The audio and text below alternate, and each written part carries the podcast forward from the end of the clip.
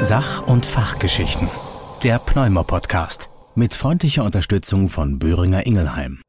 Liebe Zuhörerinnen, liebe Zuhörer, herzlich willkommen zu einer neuen Ausgabe des Podcasts der pneumologischen Sach- und Fachgeschichten. Mein Name ist Justus Deseo, ich bin Lungenfacharzt aus Köln und heute ist bei mir Tessa Schneeberger. Tessa Schneeberger ist Physiotherapeutin, aber auch Sportwissenschaftlerin, spezialisiert auf dem Gebiet der Rehabilitation und sie ist wissenschaftliche Mitarbeiterin zum einen der Philips Universität Marburg, aber auch in der Reha-Klinik Schönkliniken Berchtesgadener Land in Berchtesgaden. Hallo, liebe Tessa, guten Tag.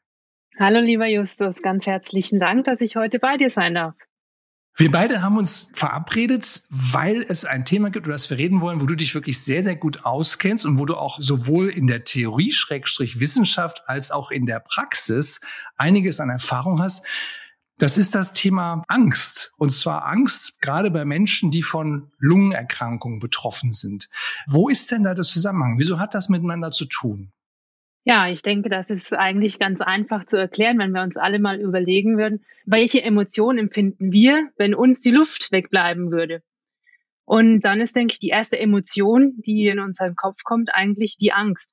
Und nachdem Atemnot eines der häufigsten Symptome ist, der chronisch Lungenerkrankung bei COPD oder der Lungenfibrose, ist es eigentlich nicht weiter verwunderlich, dass diese Patienten und Patientinnen eben über Ängste sozusagen auch einfach leiden. Und das ist aber nicht nur Angst über Atemnot, sondern eben auch noch weitere Symptome, die eben sehr emotional belastend sind, zum Beispiel eben Husten und der Auswurf. Also ich denke, diese Kombination einfach ist ein ganz schönes Päckchen, was diese Patientinnen mit sich tragen müssen. Und ist das denn so zu verstehen, dass das eine rationale Angst ist? Das heißt, ich habe konkret Angst zu ersticken und die ist auch berechtigt?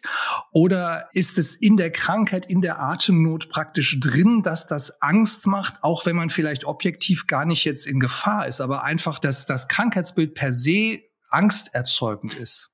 Ja, das denke ich auf alle Fälle. Und das haben auch schon Untersuchungen bei uns im eigenen Haus gezeigt dass eben alleine schon diese Diagnosestellung zu Angstempfinden führen kann.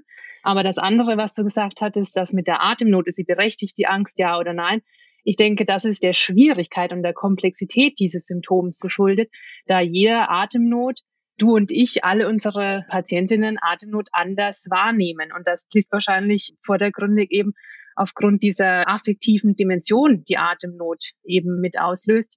Also auch diese Bewertung, Emotionen, negative Erlebnisse, das spielt ja alles da eine Rolle. Und solange die Angst, denke ich, als rational begründet ist, weil man versteht es ja auch sozusagen. Wir müssen uns immer überlegen, wir atmen 20.000 Mal am Tag ein und aus und machen uns darüber, Gott sei Dank, keine Gedanken. Und auf einmal klappt das nicht mehr. Aber wenn diese Angst eben dysfunktional wird, dann müssen wir uns Gedanken machen, wie können wir diesen Patientinnen helfen. Das heißt, wir versuchen auch den Teufelskreis zu durchbrechen, der sich aus Atmung und Angst ergeben kann. Ne? Physiologisch gibt's da ja tatsächlich so einige Erkenntnisse, wieso denn überhaupt die Atmung mit Emotionen verknüpft ist. Denn man fragt sich ja auch, warum macht die Natur das eigentlich? Ja, dass Atmung und Gefühl etwas miteinander zu tun haben. Und man kann da wirklich sagen, Henne und Ei sind da auch nicht ganz klar. Denn auf der einen Seite ist es nachvollziehbar, wenn jemand schlecht Luft kriegt, hat er Angst. Das ist noch relativ leicht, diesen Sprung zu machen aus, das wirkt bedrohlich, also habe ich Angst. Umgekehrt wird aber auch ein Schuh draus. Es gibt eine Arbeit, da wurden Studenten untersucht, die einer situativen Angst ausgesetzt wurden. Das heißt, man hat im Experiment gesagt, ich erzeuge standardisiert ein Angstgefühl und schau mir an, was dann mit der Atmung passiert. Und das Angstgefühl wurde erzeugt, indem die Studenten ihren Finger in ein Gerät halten mussten, das einen kleinen Bolzen auslöst mit einem Schmerzreiz am Finger. Und die wussten, wenn über dieser Maschine eine rote Lampe angeht, dann kommt in der nächsten Minute ein Schmerzreiz. Und das ist Angst. Ne? Also standardisiert Angst auslösen, zu sagen, du weißt, das rote Licht, jetzt in der nächsten Minute passiert was. Und dann hat man sich angeguckt, was ist los mit der Atmung? Und es kam raus, dass die situative Angst und auch die Charaktereigenschaft Ängstlichkeit, das sind ja noch zwei verschiedene Kapitel, sehr eng korrelierte mit dem Atmungsmuster. Je ängstlicher der Student in Fragebögen vorher eben sich gezeigt hat, umso schneller ist die Atmung geworden, wenn das rote Licht angegangen ist. Man hat das auch mit anderen Dingen korreliert, also als Beispiel mit Adrenalin und Cortisol. Man könnte ja sagen, ja gut, Stresshormone haben ja schon irgendeinen Einfluss. Nur das war es nicht und die Herzfrequenz war es auch nicht. Also die Angst selber hat das Atmungsmuster beeinflusst. Und die Japaner haben eine bestimmte Darstellungsform, eine bestimmte Opernform, das ist die No-Oper, N-O geschrieben, bei der die Schauspieler Masken tragen und wallende Kostüme und man denkt sich dann natürlich auch so, naja, was ist jetzt ja das große Schauspiel? Du kannst den Menschen nicht ins Gesicht gucken, du kannst die Bewegungen nur so durch die Kostüme halt wahrnehmen. Wieso gibt's da Experten, also große Meister und Leute, die das gar nicht können? Man hat das eben auch gemacht, man hat Menschen auf die Bühne gestellt, die keine Ahnung von dieser No-Oper haben und das Publikum hat gesagt, ja gut, das erkennt man, der weiß gar nicht, was er da zu tun hat. Und man hat eben große Meister auf die Bühne gestellt und die Leute sagen, mein Gott, hat mich das mitgenommen, was er da vorne gemacht hat. Die Lösung war dann, als die Wissenschaftler denen so Piezo-Kristalle um die Brust und den Bauch gehängt haben. Das heißt, die haben gemessen, wie das Atmungsmuster ist auf der Bühne. Und dann konnte man zeigen, dass diese Schauspieler ihre Emotionen, die das Publikum dann eben auch aufnimmt, über die Atmung transportieren. Und man merkt das auch, wenn zum Beispiel jemand aufgeregt ist, wenn er eine Rede halten soll und dann so sehr kurz und abgehackt spricht, dann weiß jeder, oh Gott, der ist unheimlich aufgeregt. Und wenn jemand umgekehrt sehr lange Sätze bildet und sehr ruhig spricht, dann merkt man, Mensch Gott, der hat hier aber alles im Griff, der wirkt sehr souverän. Das heißt, wir nehmen sehr fein wahr, dass Atmung von anderen Menschen Emotionen bei uns selber erzeugt. Und die Frage eben, warum macht die Natur das, kann man relativ simpel erklären, weil die wenigsten Lebewesen sich mit Sprechen austauschen. Das macht im Prinzip nur der Mensch und alle anderen sind auf andere Signale angewiesen und das Atmungsmuster ist ein wunderbar von außen sichtbares Signal, das eben entweder Ruhe und Sicherheit ausstrahlt oder wenn es zum Beispiel schnell und flach ist, Sorge, Angst, Alarm. Denkt man noch so an das Thema, was macht die Mutter mit dem Kind, um es zu beruhigen? Sie nimmt es an die Brust. Was hört das Kind? Kardiologen denken, das hört den beruhigenden Herzschlag. Das ist natürlich völliger Schwachsinn, sondern das hört die ruhige Atmung der Mutter. Und darum mögen wir auch Meeresrauschen so gerne, weil das an dieses ruhige Atmen der entspannten Mutter erinnert. Und dann kommen wir wieder zur Ruhe, hat mit dem Herzschlag nichts zu tun. Und das ist natürlich so ein Aspekt, der auch eine Rolle spielt bei Lungenkrankheiten, denn wenn du plötzlich zu einem schnellen und flachen Atmungsmuster gezwungen wirst durch deine Krankheit, erzeugt allein das im Gehirn schon das Signal, da ist was nicht in Ordnung. Und das macht dann Angst. Absolut. Also diese verhaltensbezogenen Auswirkungen von Atemnot können eben erhebliche Konsequenzen haben eben auf die täglichen Aktivitäten, vor allem wenn, wenn aus Angst vor Atemnot Angst vor körperlicher Belastung wird. Weil dann, du hast vorhin schon den Inaktivitätsspirale kurz angesprochen, wenn dann noch diese, wir nennen es Fear Avoidance, das kennt man ja auch aus Bereich des chronischen Schmerzes, dass eben dann noch einmal diese Inaktivitätsspirale stärker chronifiziert wird einfach. Und dass es dann natürlich auch nochmal nicht nur zur stärkeren Verlust von Leistungsfähigkeit kommt und die bekommen ja noch schneller die Atemnot. Also ich meine, reduzierte Leistungsfähigkeit bedeutet auch einfach auch schon vielleicht gegebenenfalls irgendwann ruhedyspnoisch zu werden. Aber dann ist diese Angst eben nicht mehr funktional, sondern wirklich einfach dysfunktional. Und da müssen wir versuchen, diese Fear Avoidance Beliefs zu durchbrechen und denen wieder Perspektiven eigentlich aufzuzeigen.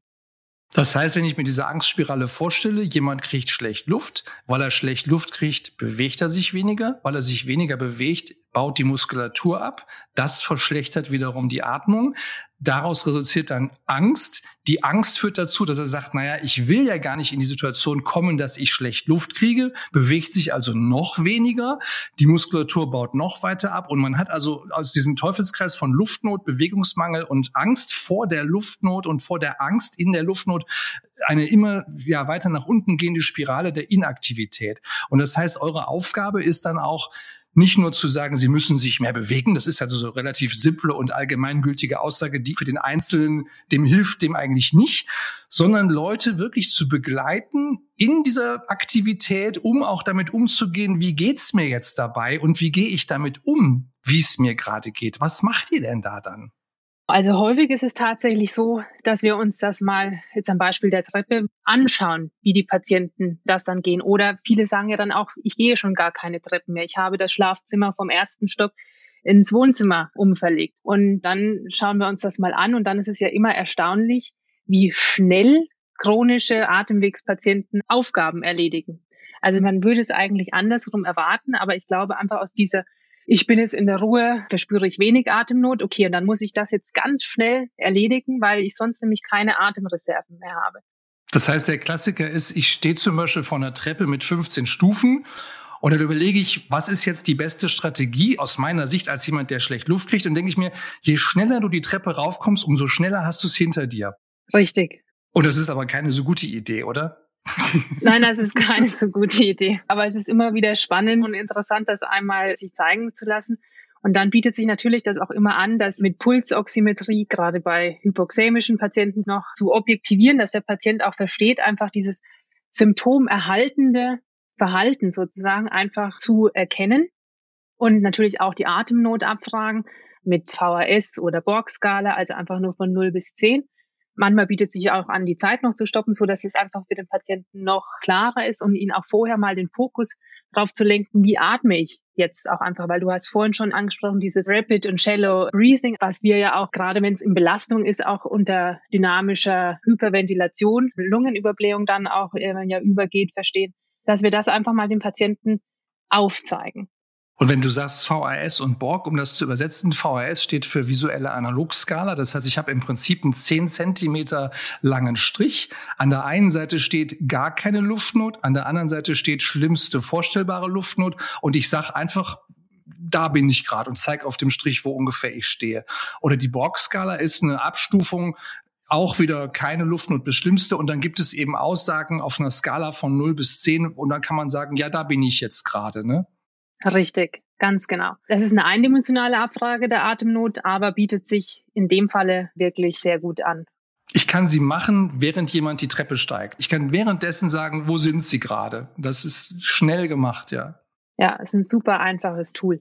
Und wenn der Patient das verstanden hat, dann können wir eben anfangen, dem Patienten einfach Optionen zu zeigen, okay, wie könntest du es anders machen sozusagen? Und das ist dann oftmals so, dass du dir eigentlich denkst, das ist so banal, aber für die Patientinnen oftmals so ein Aha-Moment, dass du dann einfach mal sagst, okay, wir ökonomisieren jetzt dein Bewegungsverhalten und machen dann eben einen Gedankenstopp. Wir machen jetzt ein Pacing. Ich sage immer einatmen, stehen, ausatmen, gehen, dann auch einfach mal stehen bleiben. Patientinnen haben unglaublich Angst, gerade vor Treppenstufen, sich dann nicht mehr halten zu können und sich vielleicht hinsetzen zu müssen und dann aber ich komme nicht mehr hoch auch. Also es geht ja dann noch weiter einfach vom Gedankengang her, so dass man dann eben auch noch sagen kann, okay, was für atemerleichternde Positionen außer dem Kutschersitz, den die meisten kennen, kann ich denn vielleicht auch machen an dem Treppengeländer oder wenn ich nur eine Wand zur Verfügung habe, dass diese Angst genommen wird. Ich sitze dann auf dieser Treppe einfach fest und komme weder hoch noch runter und muss dann im schlimmsten Fall runterrutschen oder irgendwas. Und zur atemerleichternden Position so als kurze Erklärung, wenn ich zum Beispiel die Arme frei hängen lasse, dann hat meine Brustmuskulatur eigentlich gar keine Möglichkeit, bei der Atmung zu helfen, weil sie irgendwo einen Ankerpunkt braucht, an dem sie ansetzen kann. Und wenn ich die Arme entweder an die Wand anstütze oder einfach nur auf die Oberschenkel lege und die fixiere, dann können dieselben Muskeln, mit denen ich normalerweise die Arme bewege, plötzlich beim Atmen helfen und die Brust bewegen. Ne? Genau. Nur als ein Beispiel. Ja. Und das ist natürlich dann einfach gut. Und dann erlernen wir das mit den Patienten, machen dann auch wieder das Pulsoximeter mit dran. Dann sehen die auch, oh, ich entsättige gar nicht zum Beispiel. Also das ist ja auch schon mal ein beruhigendes Gefühl auch für den Patienten oder die Patientin. Und dann stoppen wir auch die Zeit. Wenn sie dann oben sind, dann sehen sie, dass sie mit Erholungsphase gar nicht länger gebraucht haben eigentlich, sondern eher kürzer, obwohl sie langsamer die Treppe nach oben gegangen sind. Und das Atemnotempfinden ist wesentlich reduzierter als eben, wenn sie eben so schnell oben waren. Und das ist natürlich immer das Schönste, wenn es einfach so klappt. Aber dann hat der Patient natürlich eher ein Aha-Moment und welches Empfinden hat der Patient vor allem, wenn er es geschafft hat? Das ist natürlich einfach was Positives, weil das trauen die sich ja manchmal gar nicht mehr zu und dann sagen sie, oh, jetzt habe ich es doch geschafft. Und das ist ja eine positive Emotion, also eine positive Verknüpfung und ist wesentlich besser als dieses, ich traue mich gar nicht und ich schaffe es nicht. Wir wollen eben ein aktives, problemlösendes Coping damit eben erzielen. und weg von diesem passiven, eher vermeidenden Verhalten. Ja, du hast den Begriff eben genannt, dieses Fear Avoidance, also die Angst vermeiden heißt ja auch wirklich, ich halte mich zurück, ich fühle mich auch so in gewisser Weise ohnmächtig, ich kann ja selber nichts dran ändern, also vermeide ich am besten die Situation und ihr bringt jemanden ja im Grunde auch dahin zu merken, das mache ich ja selber. Also nicht du läufst ja die Treppe rauf für denjenigen und holst ihm das, was im ersten Stock ist, sondern derjenige merkt, wenn ich die Technik ändere und wenn ich verstehe, was denn so die Mechanismen sind, die auf der einen Seite dazu führen, dass ich schlechter Luft kriege und auf der anderen Seite die dazu führen, dass ich besser Luft bekomme oder dass es mir leichter fällt, dann habe ich das selber gemacht und nicht irgendwer anders hat das getan, sondern das ist so ein bisschen der Begriff der Selbstwirksamkeit. Und das ist ein ganz tolles Medikament auch gegen Angst, ne? dass man merkt, du bist ja selber in der Lage, etwas zu tun. Richtig. Ich meine, ja, du hast dann einfach wieder was geschafft. Und das ist natürlich was sehr Positives. Manche sagen dann auch, das bringt ja gar nichts oder gibt es dafür Beweise. Und dann können wir jetzt aber sagen, 2019 hatte im Thorax-Journal eine Gruppe genau das untersucht unter Energy Conservation Techniques und haben das einfach mal objektiviert. Und die haben dann wirklich eben auch sagen können, dass die Patienten, die eben mit gepasten Treppengehverhalten eben weniger Atemnot empfanden signifikant und eben auch, dass das Minutenvolumen signifikant reduziert war in den Patienten, die eben nach dieser speziellen Technik einfach die Treppen hochgestiegen sind. Und das ist einfach sehr gut. Ich erfahre das auch oft, wenn Patienten am Ende der Reha berichten, was sie so für Unterschiede wahrnehmen. Also ganz einfach gesagt, wenn jemand eine Lungenfibrose hat oder eine COPD, die Lungenfunktion ändert sich in der Reha nicht wesentlich. Die Krankheit ist eben da. Trotzdem geht es den Leuten viel besser. Und das liegt eben daran, dass die zum Beispiel gelernt haben, dass wenn sie statt ganz schnell eine Etage Treppen zu steigen und am Ende völlig fertig zu sein und sich zu überlegen, ob sie die nächste Treppe überhaupt noch bewältigen wollen, plötzlich drei Etagen hochgehen und sagen, und hinterher bin ich gar nicht außer Atmen, weil sie das einfach viel langsamer gemacht haben und mit viel mehr Wissen, wie das so funktionieren kann, dass man, du sagst es ja sogar selber, man kann die Zeit stoppen und man ist am Ende sogar schneller als mit den ganzen Pausen, die man machen musste, weil man an die Grenze gekommen ist. Ja, und die Reha, ich meine, du weißt es selbst, es ist natürlich auch immer noch mal anders. Auf einmal triffst du auch Leute, die dasselbe wie du haben und auch Ärzte und Therapeuten sprechen aktiv solche Ängste an. Wir haben immer zweimal im Jahr Medizinstudenten aus Marburg bei uns und dann frage ich immer, seht ihr eigentlich COPD-Kranke wirklich mal bewusst, wenn ihr durch die Stadt geht oder Fibrose-Kranke, also mit Sauerstoff oder sonst irgendwas? Du siehst nie diese Patienten eigentlich. Und das ist immer das Schlimme, weil eben die Patienten sich im schlimmsten Fall tatsächlich sozial total isolieren. Und auf einmal kommen die wieder mit Patienten zusammen, die eben dasselbe empfinden und Verständnis für einen haben und eben auch diese emotionalen Faktoren auch verstehen, wenn man sich mal miteinander unterhält einfach und sagt, gehst du eigentlich noch ins Theater, was für uns was ganz Selbstverständliches ist, aber für diese Patientengruppe, die einen chronischen Husten haben zum Beispiel, ich habe eine Fibrose-Patientin gehabt, die hat gesagt, sie traut sich nicht mehr ins Theater und ins Kino zu gehen, weil sie sagt, da ist sie schon mal doof angesprochen worden, tatsächlich vom Sitznachbar, ob sie jetzt mal das Husten aufhören könnte. Und das sind ganz viele verschiedene Aspekte, die für Leute, die eben nicht mit dieser Patientengruppe zusammenarbeitet, glaube ich, wirklich manchmal schwer zu verstehen sind. Das bedeutet, die Angst ist das eine, Luftnot und Angst sind auch gekoppelt. Scham ist dann aber auch eine Emotion, die verknüpft ist mit Atemwegserkrankungen. Husten hast du schon genannt. Die Frage zum Beispiel auch bei der Sauerstofftherapie ist ja unter anderem verordnungsrelevant. Ist jemand überhaupt bereit, mit einem Sauerstoffgerät in der Stadt herumzulaufen? Ne? Denn man sagt so, ja, der braucht jetzt Sauerstoff. Kann sein. Nur wenn dieser Mensch sagt, ganz ehrlich, das ist für mich die Höchststrafe, dass ich hier mit so einem Schlauch in der Nase überall rumlaufe und sofort jeder sieht, der ist krank, kann auch ein Grund sein, es genau nicht zu verordnen. Ganz genau. Und das zeigen auch Studien, dass die Patienten, die eben ein hohes Schamgefühl haben, dann eben auch die sind, die dann ihren Sauerstoff eben inkonsequent nutzen oder komplett gar weglassen. Ja, also das auf alle Fälle. Und deswegen ist es immer so wichtig, glaube ich, in den Kompetenzzentren und eben auch beim Lungenfacharzt über Optionen zu sprechen. Wenn jemand einen Konzentrator verschrieben bekommen hat, der einfach immer zu brummt und der aber gar nicht weiß, der Patient, dass es vielleicht auch eine andere Option geben würde. Aber dazu muss man eben auch miteinander kommunizieren und eben auch um die Möglichkeiten wissen. Und auch das ist ja oftmals tatsächlich schwierig. Absolut. Also man staunt manchmal, welche Ratschläge man gibt, wo man dachte, na, das hätte ich jetzt gar nicht gedacht, dass das ein Thema ist. Also als Beispiel, ich hatte heute eine Patientin, die brachte mir ein Medikament zurück und sagte, ja, da fehlt ja die Hälfte. Ich sag, da fehlt, ja, das soll so ein Bedarfsspray sein, aber da ist ja nur die Hälfte drin. Da habe ich die Packung aufgemacht, da war so ein Aluminiumbeutel drin, der war noch verschlossen. Und da dachte ich, okay, mache ich den mal auf. Da war der Inhalator dann drin. Ich sag, was fehlt denn da? Ach, da ist der da drin. Ich sag, was da drin? Ja, ich dachte, da ist Pulver drin in dem Beutel. Also man guckt dann und denkt sich, es hat ja offensichtlich niemand mal das Ding aufgemacht, ihr das gezeigt und gesagt, so funktioniert das, wie das ehrlicherweise eigentlich in der Apotheke passieren soll oder beim Arzt. Ich mache das regelhaft. Dann habe ich mich auch gefragt, wieso habe ich ihr das nicht gezeigt? Ihr Mann hatte das Rezept abgeholt. Also so erklärt sich dann aus, warum sie noch nie das Gerät gesehen hat. Aber unterm Strich heißt das, es lohnt sich durchaus Menschen zu fragen oder mit Menschen zu sprechen, die mit dem Thema jeden Tag zu tun haben. Die kennen viel, viel mehr Optionen als die eine, die man irgendwo mal gesehen hat und die man selber gar nicht will. Ne, das lohnt sich schon. Absolut. Und ich denke, gerade mit diesen emotionalen Themen eben wie Angst vor Atemnot, Angst vor körperlicher Aktivität, auch Angst vor dem Fortschreiten der Erkrankung, Angst vor sozialer Ausgrenzung und auch schlafbedingte Beschwerden, Angst vor der Sauerstofftherapie und natürlich auch, was macht es mit meiner Familie, mit meiner Partnerschaft. Das sind ja alles Sachen, die mit einer Rolle spielen.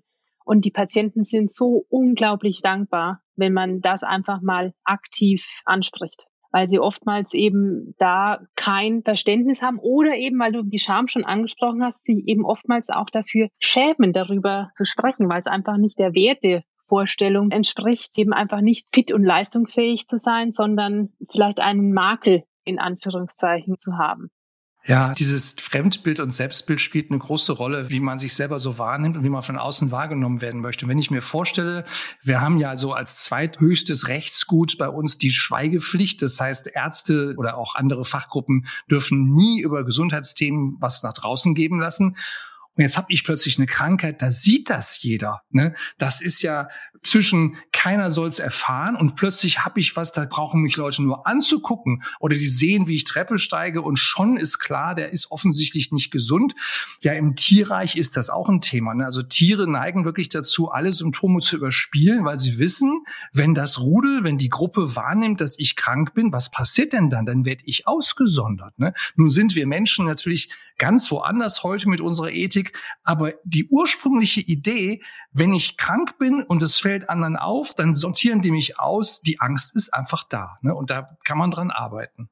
Ja, unbedingt. Das ist ganz, ganz wichtig. Und es ist ja auch bekannt, dass eben Lungenkranke, die unter Ängsten und unter depressiven Symptomen leiden, ja auch diejenigen sind, die, ich sag mal, häufiger ins Krankenhaus gehen müssen, die häufiger exazerbieren die länger im Krankenhaus sind und natürlich auch diejenigen, die von der körperlichen Leistungsfähigkeit schlechter sind und damit dann eben auch verbunden eine geringere Lebensqualität haben. Also das zieht sich ja wie so ein Rattenschwanz mit hinten nach. Ja, wenn wir an Lungenkrankheiten und Komorbiditäten denken, also Krankheiten, die gleichzeitig bestehen können, dann stehen halt psychische Erkrankungen ganz oben, Depression. Und es ist leider auch so, dass oft noch in den Köpfen ist, naja gut, wenn jemand schlecht Luft kriegt, dann hat er natürlich auch Angst und dann ist er depressiv. Das ist ja normal. Und zum einen reagiert ja doch jeder Mensch anders auf bestimmte äußere Einflüsse. Das heißt, man hat inzwischen schon die Haltung, wenn jemand auf etwas so reagiert, dann kann man da was dran tun. Denn andere Menschen mit den gleichen Symptomen reagieren auch anders drauf. Also man darf auch sagen, lass uns da was dran ändern. Und der zweite Aspekt ist, dass man ja, wie du schon sagtest, auch zum einen weiß, die Prognose ist ungünstig, wenn ich eben durch meine Angst auch eingeschränkt werde. Und umgekehrt kann ich ja therapeutisch an dem Punkt ansetzen und kann die Prognose damit auch verbessern oder zumindest günstig beeinflussen. Ganz genau. Und das ist eben ganz, ganz wichtig. Auch darf man immer nicht vergessen, das soziale Umfeld spielt natürlich auch eine Rolle. Also es gibt eine Studie aus den Niederlanden, die haben auch die Angehörigen eben mal diesen Fragebogen ausfüllen lassen. Und da hat man eben gesehen, dass die Angehörigen eigentlich genauso viel Angstsymptome hatten wie der Patient selbst. Und je ängstlicher der Angehörige war, desto inaktiver war dieser. Und das ist natürlich manchmal interessant, auch darüber zu sprechen. Ich weiß, dass in den Niederlanden tatsächlich auch die Angehörigen mit in das Reha-Konzept am Anfang zu das Assessment ähm, eingeladen werden. Die sehen das ganzheitlicher als wir. Aber das spielt natürlich auch eine enorme Rolle sozusagen. Das ist ja auch der Begriff der Übertragung und Gegenübertragung. Und das heißt zum Beispiel, wenn jemand ja durch eine Krankheit schlecht Luft bekommt, ein Angehöriger sieht das, das ist dann Übertragung der Angst und hat jetzt auch Angst, dass der schlecht Luft bekommt oder überträgt das wieder auf den Betroffenen. Da fällt mir jetzt ein ganz anderes Beispiel ein. Ich hatte mal eine Freundin, die erzählte eine Kindheitserinnerung und sie sagte, ja, sie musste mal von der Schule durch den Regen nach Hause laufen, weil das Auto der Kinderfrau kaputt war. Und dann kam sie zu Hause an, völlig durchnässt, hat sich da jetzt nicht weiter was bei gedacht. Die Kinderfrau machte die Tür auf und fing furchtbar an zu weinen, als dieses arme, durchnässte Mädchen vor sich stehen sah. Und meine Freundin sagte, ja, und dann plötzlich musste ich auch weinen. Vorher war, ich bin einfach nach Hause gegangen. Ne? Aber als die dann kam und sich so Sorgen gemacht hat, um Gottes Willen, du armes Kind, dann musste ich auch ganz schlimm weinen. Und ein bisschen ist das natürlich auch so ein Setting, ich habe eine Krankheit, die besorgt mich. Mein Umfeld kriegt das mit, macht sich auch Sorgen, das krieg ich wiederum zurück zurück und jetzt verstärkt sich auch das gegenseitig, ne? Ganz genau. Vor allem, weil eben, wenn du inaktive Partner hast, du eben selbst auch inaktiver bist. Also es ist einfach sehr komplex. Ich denke, wir haben aber auch, wenn man es weiß, viele Anknüpfmöglichkeiten, um da eben zu gucken, wie kann ich dem Patienten einfach gezielt helfen. Eine Sache, die mir spontan einfällt, ist, wenn ich mich frage, wann merke ich denn, dass jemand mit seiner Krankheit viel besser umgehen kann? Das ist die Selbsthilfegruppe. Und einen Aspekt hast du schon genannt. Ich treffe einfach Menschen, denen es genauso geht. Und das holt mich raus aus dieser Isolation, weil ich plötzlich sehe, guck mal, der hat das auch. Und dann hat es vielleicht sogar noch jemand viel schlimmer als ich. Und dem geht's aber auch gut. Der macht auch noch Reisen. Umgekehrt ist auch ganz spannend. Ich habe natürlich auch Patientinnen oder Patienten, die sind wirklich lange Jahre schwer krank und die sind plötzlich in der Selbsthilfegruppe die Experten. Denn da sitzen Leute, die hören zum ersten Mal, dass sie eine Lungenfibrose haben oder eine COPD. Die haben ganz viele Sorgen, ganz viele Ängste. Und jetzt ist der Betroffene, der schon seit zehn Jahren damit zu tun hat, in einer Rolle, dass er anderen helfen kann dass er sagen kann, ja, das war bei mir am Anfang auch so, achte mal auf dies, achte auf das, lass dir mal das verschreiben, lass dich mal dahingehend beraten. Und auch das ist natürlich ein ganz tolles Gefühl, dass ich gerade, weil ich so krank bin und weil ich so viel schon mitgemacht habe, jetzt anderen helfen kann. Das ist eine Rolle, die haben die gar nicht mehr für möglich gehalten, dass sie der Ratgeber und der Helfende sind, tut unheimlich gut. Also da kann man wirklich nur raten, Kontakt zu einer Selbsthilfegruppe für die Betroffenen, Selbstverständlich auch für die Partnerinnen und Partner. Gleiches Thema. Ne? Ich sehe, wie gehen andere damit um. Und man ist plötzlich zusammen da, man kann sich gegenseitig unterstützen. Absolut. Das ist ein ganz, ganz wichtiger Faktor.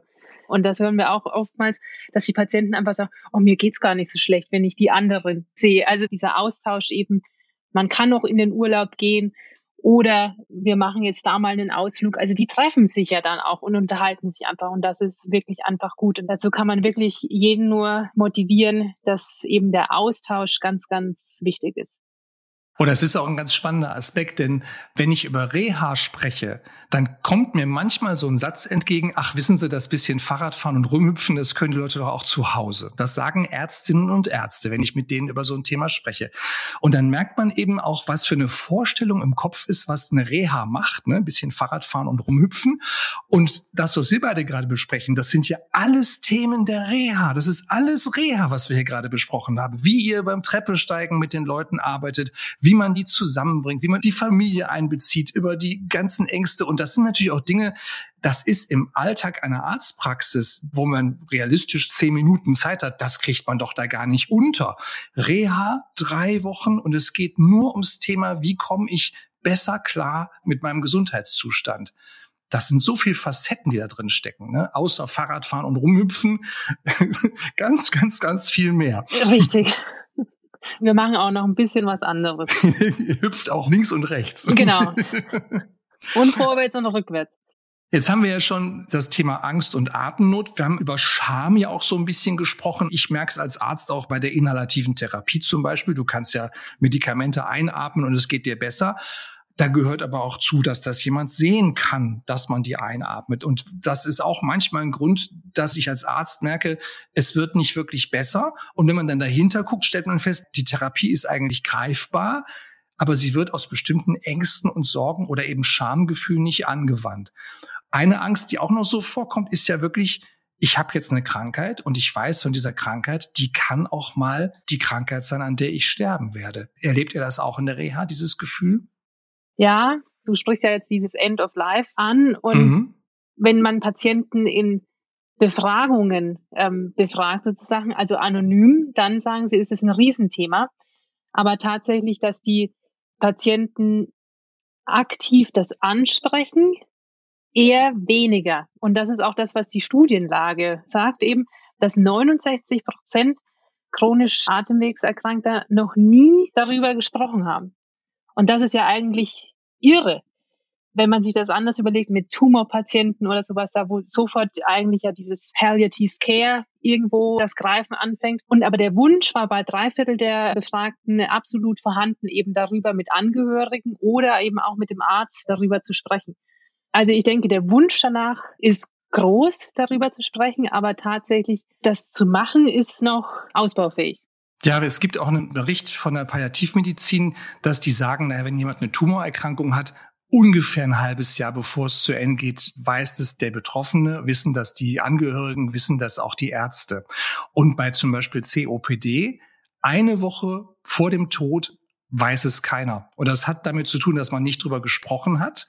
Und es hat auch damit zu tun, dass der Krankheitsverlauf auch nicht so gleichförmig verläuft von Mensch zu Mensch. Ich habe Leute, die haben wirklich eine sehr eingeschränkte Lungenfunktion und die sehe ich fünf Jahre. Und das bleibt so. Und die haben am Anfang gedacht, na lang habe ich ja nicht mehr. Jetzt sind sie schon fünf Jahre in Behandlung beim Lungenarzt und es ist alles noch unverändert. Und dann merkt man auch so, da war auch wieder eine Angst hinter, die hat sich jetzt gar nicht bestätigt. Und das ist so ein bisschen auch das Dilemma der Statistik. Wenn ich dann zum Beispiel höre, jemand sagt, ja, die geben dem noch ein halbes Jahr oder die geben dem noch ein Jahr, das wird ja in Arzt sehen, ist das ja praktisch in jeder Folge wird irgendjemandem so eine Prognose eröffnet.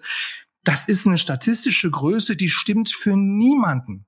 Wenn ich eine Lungenfibrose sehe und sag, im Durchschnitt leben Menschen damit noch ein Jahr. Der eine lebt damit zehn Jahre und hat jetzt neun Jahre lang das Gefühl, eigentlich ist er schon viel zu lange damit zugange, das kann ja gar nicht mehr lange gut gehen.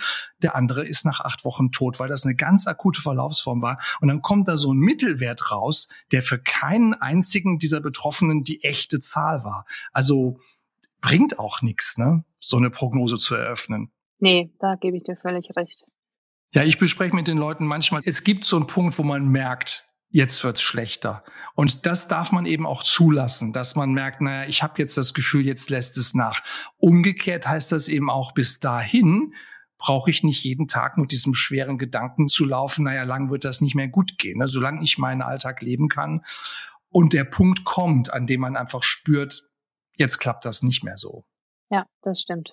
Das heißt, wenn man das zusammenfasst, auf der einen Seite Ängste sind allgegenwärtig. Gerade bei Atemwegserkrankungen spielen die auch eine Rolle für den Krankheitsverlauf, weil die Angst mich daran hindert, aktiv zu sein, weil auch die Sorge, diese Angst zu erleben, dazu führt, dass ich immer inaktiver werde. Und ihr habt ganz viele Ansätze, das ins Gegenteil zu verkehren. Richtig. Also wichtig ist es, denke ich, zu erkennen, hat der Patient diese krankheitsbezogenen Ängste, dann mit dem Patienten darüber aktiv zu sprechen und dann eben Lösungsoptionen dem Patienten aufzuzeigen und ihm so wieder Perspektiven auch zu geben. Weil eine Patientin hat uns mal gesagt, sie hat das Gefühl, den anderen beim Leben zuzuschauen. Und das ist eigentlich sowas, da läuft es mir jedes Mal kalt den Rücken runter, weil ich mir denke, das ist ja wirklich wie in so einer Wartehalle abgestellt und auf das Schlimmste zu warten. Und von daher denke ich, ist es einfach wert, da Auswege zu finden und dem Patienten einfach Hilfe zu geben. Ja, und das zu wissen, eben nicht nur Medikamente, sondern ganz viele andere Aspekte der Rehabilitation helfen dabei. Das tut sicher vielen Menschen gut und kann das Ganze in die richtige Richtung leiten. Ich habe wieder eine Studie auch rausgesucht für das Ende dieses Podcasts. Das sind immer so Studien, die so ein bisschen, ja, man kann sagen, über den Tellerrand hinausblicken oder mal so ein bisschen abseitige Aspekte anschauen. Die heutige Arbeit ist gar nicht so abseitig.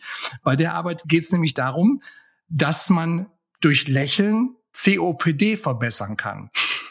Also, Das ist eine Arbeit aus der Schweiz mit 30 Personen. Zehn davon waren gesunde Kontrollgruppe und 20 waren Betroffene, die an COPD leiden.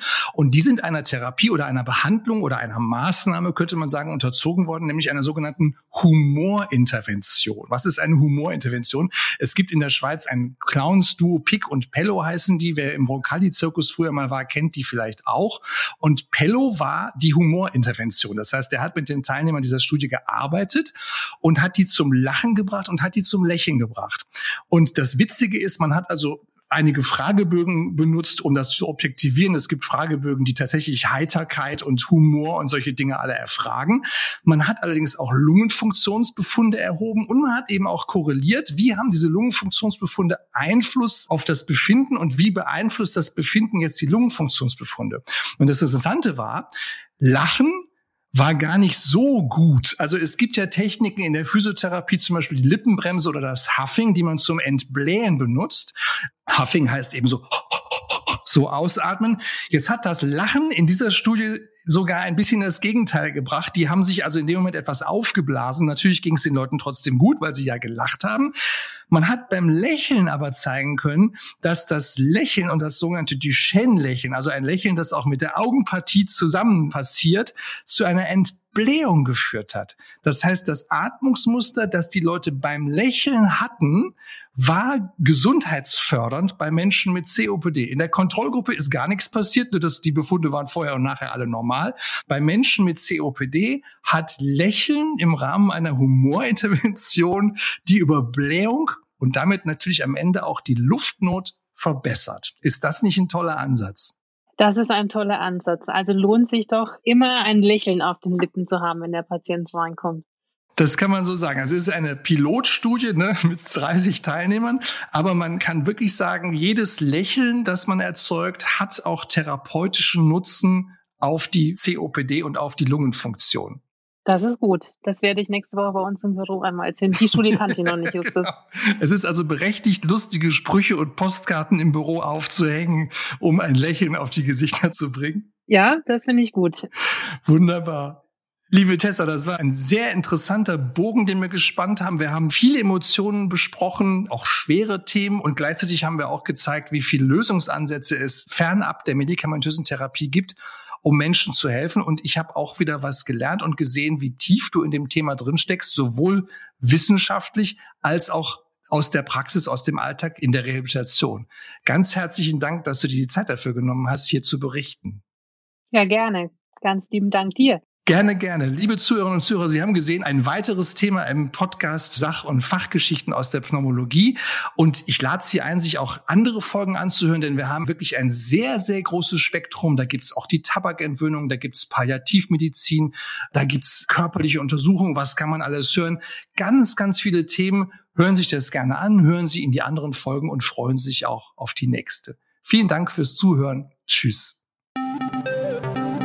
Das war der Pneumer Podcast mit freundlicher Unterstützung von Böhringer Ingelheim.